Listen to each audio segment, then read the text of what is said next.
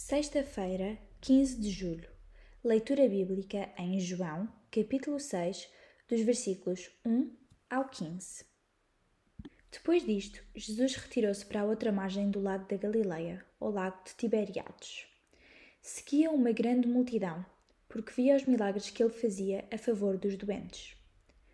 Jesus subiu a um monte e sentou-se lá com os discípulos. Estava próxima a Páscoa, a festa dos judeus.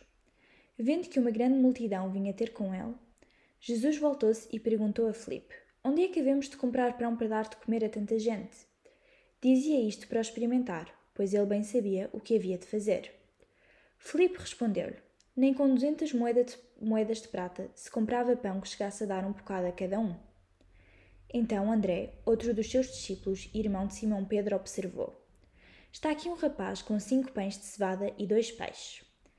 Mas que é isto para tanta gente? Jesus ordenou então aos discípulos: Mandem sentar toda a gente. Havia muita erva naquele lugar e sentaram-se nela. Só homens eram uns cinco mil. Jesus pegou nos pães, deu graça a Deus e distribuiu-os à multidão. Fez o mesmo com os peixes e comeram quanto quiseram. Quando ficaram satisfeitos, Jesus disse aos discípulos: Recolham os pedaços que sobraram, para que nada se perca. Recolheram-nos e encheram doze cestos com o que sobrou dos cinco pães de cevada. O povo, ao ver o sinal que Jesus tinha feito, exclamou: Este é, na verdade, o profeta que havia de vir ao mundo. Jesus percebeu que queriam levá-lo à força para, para o proclamarem rei e retirou-se de novo, sozinho, para o monte. Para Jesus, nada é impossível. Pode curar enfermos, ressuscitar mortos, expulsar demónios, andar sobre as águas, acalmar tempestades ou dar de comer a milhares de pessoas.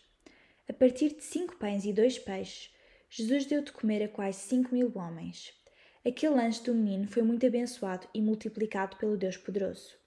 Tudo aquilo que temos, por muito pouco que seja, se for colocado nas mãos de Deus, poderá transformar-se numa enorme bênção. O desafio é pôr nas mãos de Deus tudo o que temos e somos para a sua honra e glória.